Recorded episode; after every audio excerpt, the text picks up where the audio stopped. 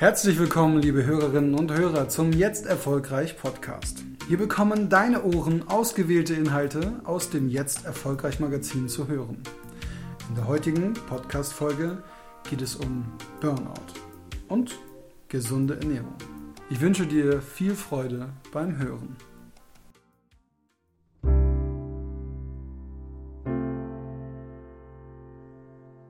Burnout. Burnout hat sich zu einem weit verbreiteten Phänomen entwickelt. Es ist sowohl für Kollegen als auch für Vorgesetzte mitunter nicht leicht zu unterscheiden, ob Mitarbeiter tatsächlich übermäßig unter Stress stehen oder ob ich habe einen Burnout gesagt wird, weil es gerade in ist. Es gilt daher zu klären, was Burnout überhaupt ist. Was ist Burnout? Zunächst sei einmal gesagt, dass es sich bei einem Burnout um keine definierte Krankheit handelt, sondern lediglich um ein Syndrom.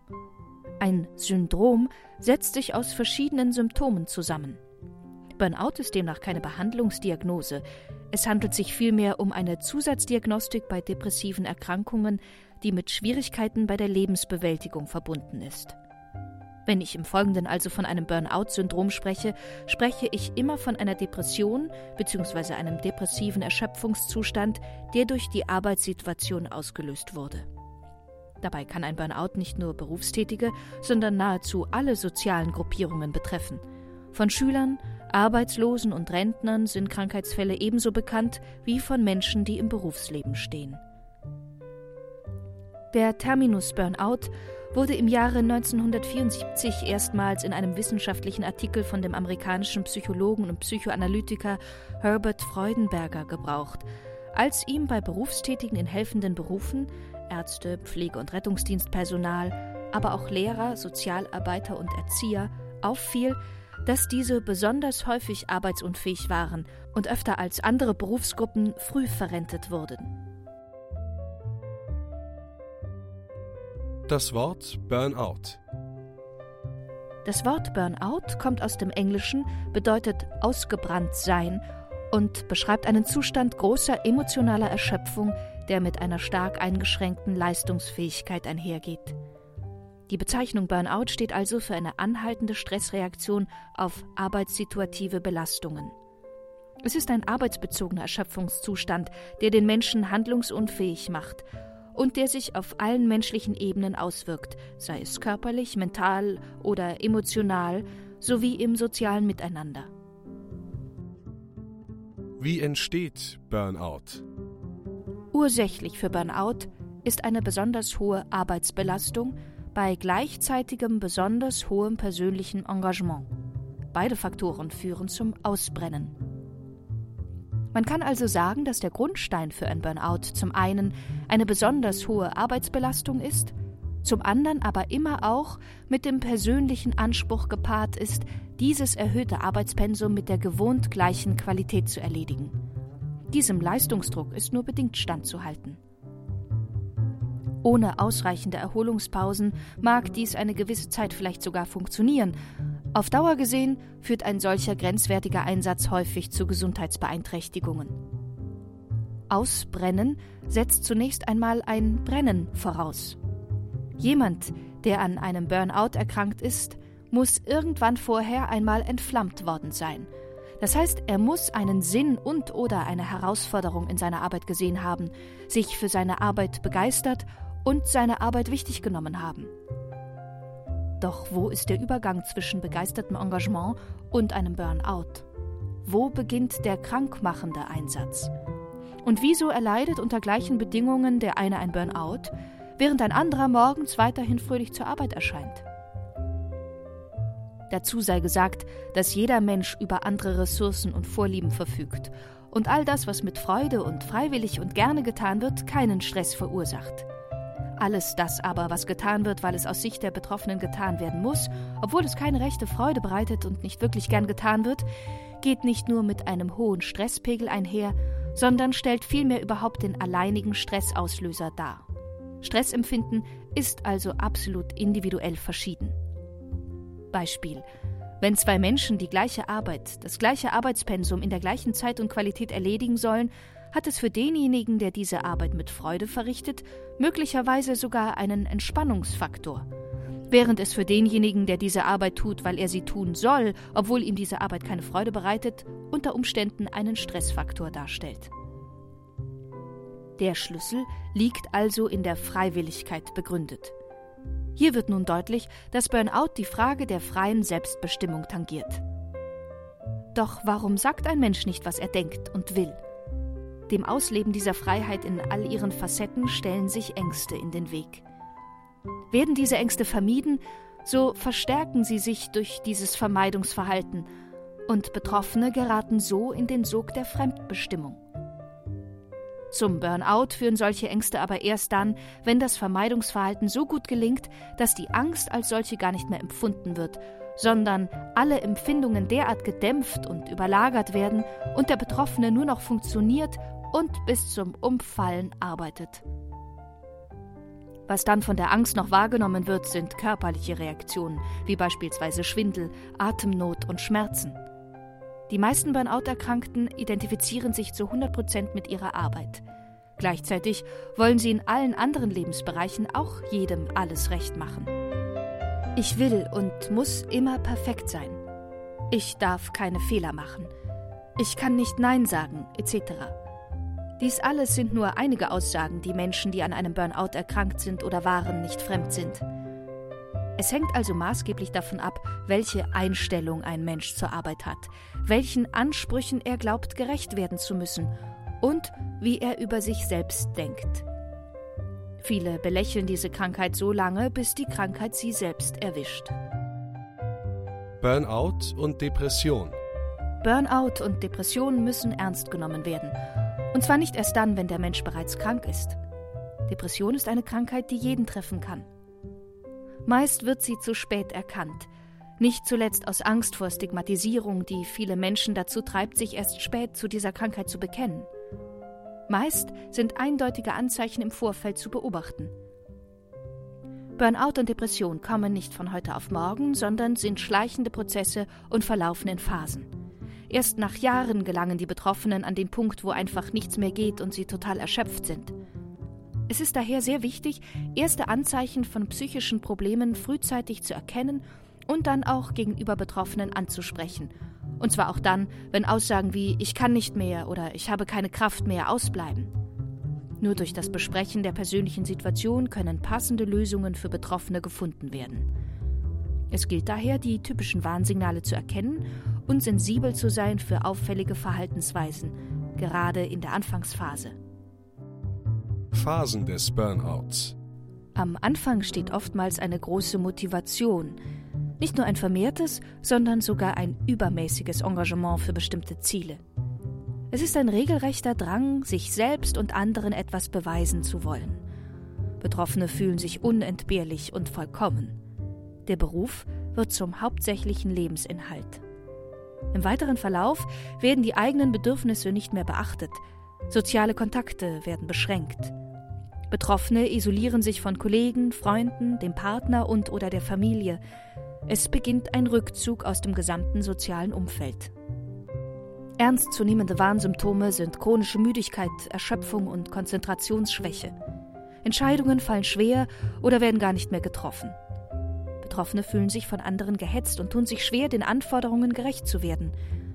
Dadurch haben Betroffene mehr und mehr den Eindruck, in ihrer Arbeit fremdbestimmt zu sein.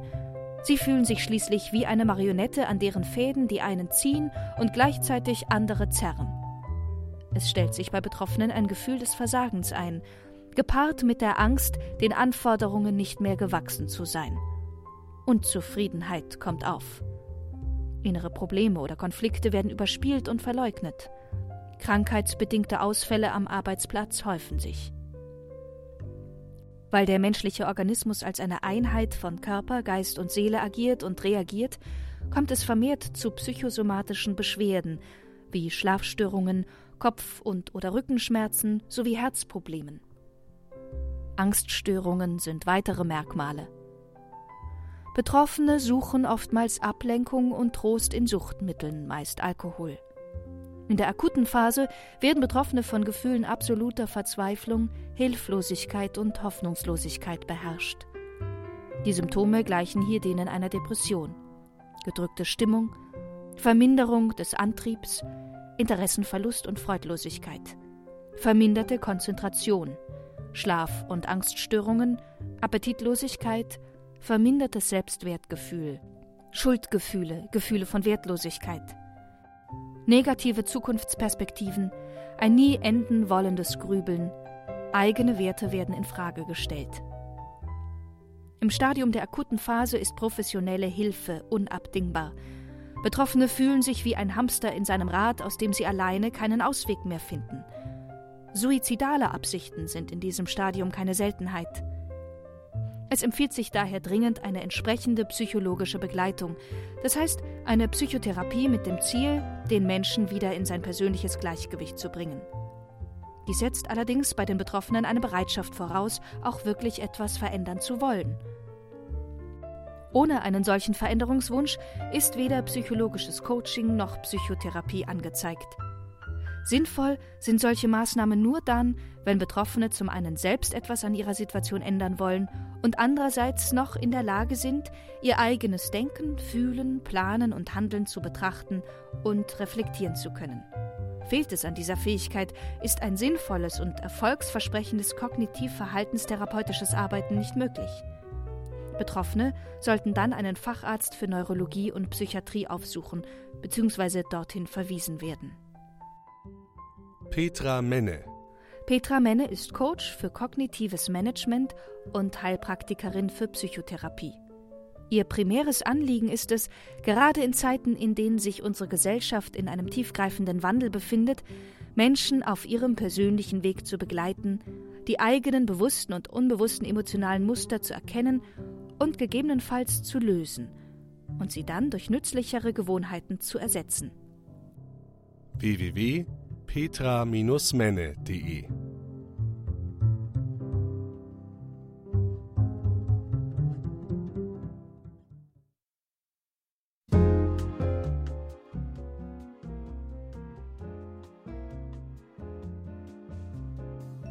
Gesunde Ernährung im Diätendschungel. Wer sich für gesunde Ernährung interessiert, stößt auf Unmengen von Informationen. Überall, an jeder Ecke, in jeder Zeitschrift, auf jedem Fernsehkanal. Da passt das deutsche Sprichwort, man sieht den Wald vor lauter Bäumen nicht. Es herrscht teilweise eine große Verunsicherung, was denn jetzt wirklich wahr ist. Aber wer sucht denn überhaupt nach Informationen über Ernährung? Oftmals Menschen, die abnehmen wollen. Gewicht reduzieren ist der häufigste Grund, sich mit seiner Ernährung zu befassen. Der Zusammenhang ist jedem klar. Viel Essen ist gleich viele Kalorien, ist gleich viel Gewicht. Und wer das ändern will, geht den scheinbar logischen Weg, weniger essen. Passende Diäten dazu heißen FDH, frisst die Hälfte, Weight Watcher, Dinner Canceling. Man versucht über eine negative Kalorienbilanz Gewicht zu reduzieren. Eine andere Strategie verfolgen die Anhänger des Abnehmens über eiweißbasierte Mahlzeiten – Dabei soll der erhöhte Verdauungsaufwand des Körpers bei Eiweißaufnahme und der dadurch erhöhte Grundumsatz beim Abnehmen helfen. Und dann gibt es noch die große Gruppe der zurzeit sehr aktuellen Low-Carb-Diäten, die unter den Namen Logi, Glücks, Metabolic Balance oder Schlank im Schlaf versuchen, das Wunschgewicht zu erreichen. Von Steinzeit-Blutgruppen, Kohlsuppen, Hollywood und Dukan-Diät will ich erst gar nicht anfangen. Das häufigste Ende dieser Diäten kennt fast jeder, der sie ausprobiert hat. Egal, ob man sein Ziel erreicht hatte oder zwischendurch aufgegeben hat, die Rückkehr zu alten Gewohnheiten und Vorlieben heißt zurück zu altem Gewicht. Oft sogar mit Jojo-Zuschlag, da unser Körper gelernt hat, mit weniger Energie zurechtzukommen. Und je öfter wir das mit ihm trainieren, umso besser wird er. Mit einer Diät an Gewicht zuzulegen hat eine große Wahrscheinlichkeit.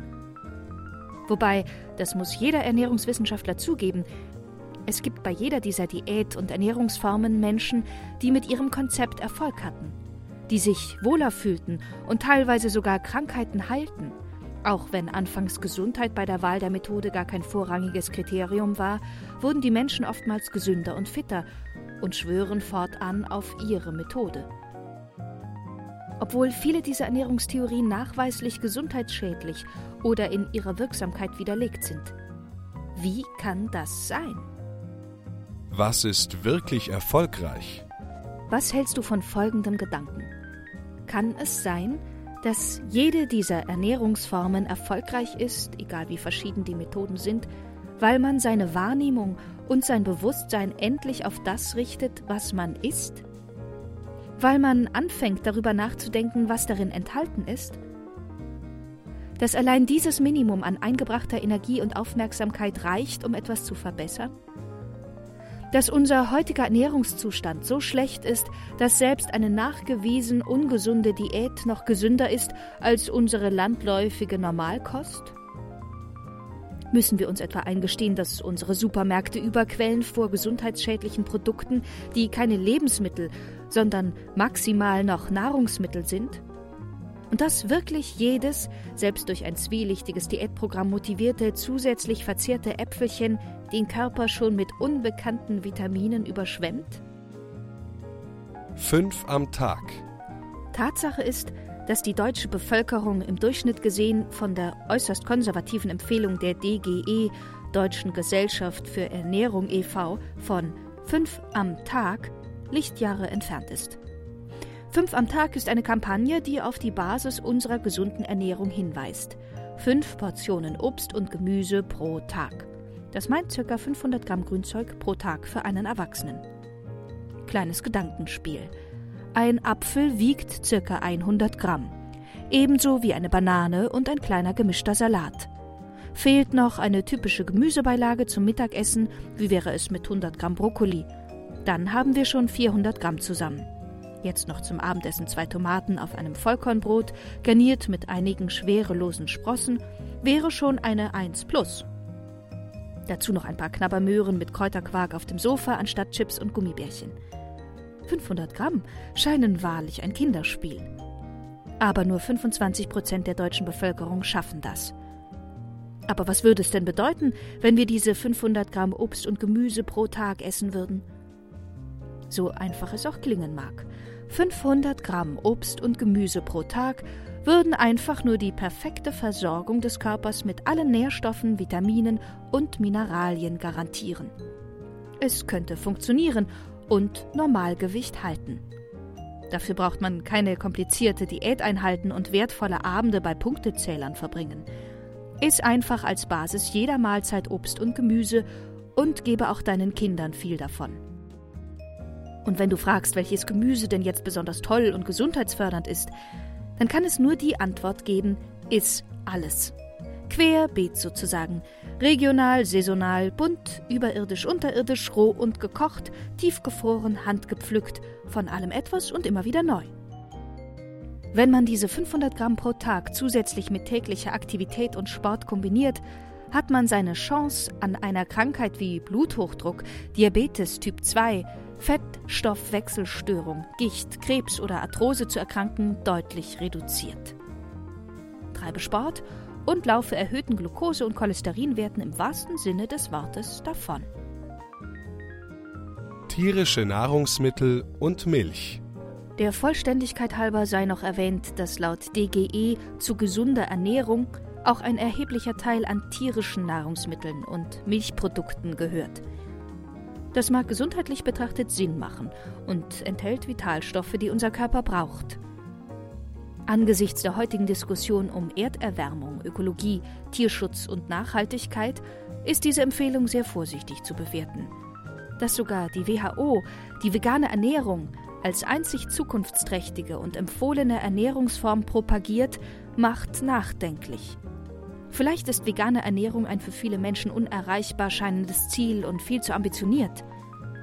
Wie soll man sich veganes Essen, sprich völliger Verzicht auf tierische Produkte vorstellen, wenn sogar 500 Gramm Frisches pro Tag unmöglich erscheinen? Die Eleganz der Einfachheit. Wie wäre es zum Anfang mit mehr Einfachheit? Echte Nahrung. Lebensmittel, die den Namen verdienen und deren Ursprung erkennbar ist keine mit Aromen aufgeplusterten leeren Kohlenhydrate, die als Honey Pops und Energy Drinks unsere Gesundheit gefährden. Wie wäre es, einfach eine Kartoffel als Kartoffel zu essen und nicht als Pommes oder Chips. Pures Wasser zu trinken, echte Erdbeeren zu essen, anstatt irgendetwas mit Erdbeeraroma. Wie wäre es zusätzlich mit etwas weniger Fleisch- und Milchprodukten? Teilzeit-Vegetarier sozusagen. Wenn als Beispiel das Stück Fleisch, Käse oder Wurst um ein Viertel kleiner wäre, das Glas Milch nur drei Viertel gefüllt werden würde, deine Pizza mal ohne Salami auskommt, du einmal pro Woche in der Kantine vegetarisch essen gehst und statt eines Joghurts einen Apfel essen würdest, dann könnte die deutsche Fleischproduktion um ein Viertel reduziert werden. Das wären 3 Millionen Rinder, 5,5 Millionen Schweine, 600.000 Schafe, 160 Millionen Hähnchen und 7,5 Millionen Legehennen weniger. Ob dann auch wirklich weniger Fleisch produziert werden würde, hängt dann nicht mehr vom Verbraucher, sondern eher von der Subventionspolitik der deutschen Regierung ab. Ergreife die Initiative. Und wenn du jetzt gedanklich diese Möglichkeiten durchgehst und feststellst, dass es keine Käse- und wurstfreien Brötchen bei deinem Bäcker oder in deiner Kantine gibt, dann frage nach, ergreife die Initiative. Angestellte einer deutschen Bank haben im Rahmen eines betrieblichen Gesundheitsmanagementprojektes eine E-Mail-Aktion an ihren externen Kantinenbetreiber gerichtet, mit der Bitte um ein größeres Salatbuffet. Nach vier Wochen wurde es eingerichtet. Auch die Süßigkeiten-Ecke wurde verkleinert, zugunsten einer Obstecke mit einem vorwiegend regionalem und saisonalem Angebot. Gib mal das Suchwort Gemüsesuppe bei Google ein. Du erhältst 1,54 Millionen Hits. Das sollte reichen, um die Inhalte für den nächsten Einkaufszettel zu definieren. Und dann nimm eine Mülltüte und durchforste deinen Kühlschrank und deine Vorratsschränke nach allem, was zu viele leere Kohlenhydrate, zu viel Fett, üppig viel Salz, Aromen und Konservierungsstoffe enthält. Schaffe Platz für Neues und viel Gesundheit. Petra Schaus. Sie ist hauptberufliche Ernährungsberaterin seit 2006, Heilpraktikerin, NLP-Master und Lauftrainerin. Inzwischen ist sie überwiegend für Firmen als Gesundheitscoach aktiv, hält Vorträge zum Thema Gesundheit in Unternehmen und leitet Projekte im betrieblichen Gesundheitsmanagement. Als begeisterte Marathonläuferin ist sie zudem auf Sporternährung spezialisiert und betreut Leistungssportler und Vereine. www.petra-schaus.de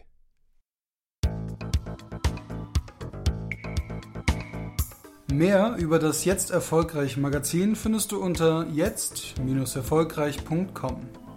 Bis zum nächsten Mal wünsche ich dir eine erfolgreiche Zeit.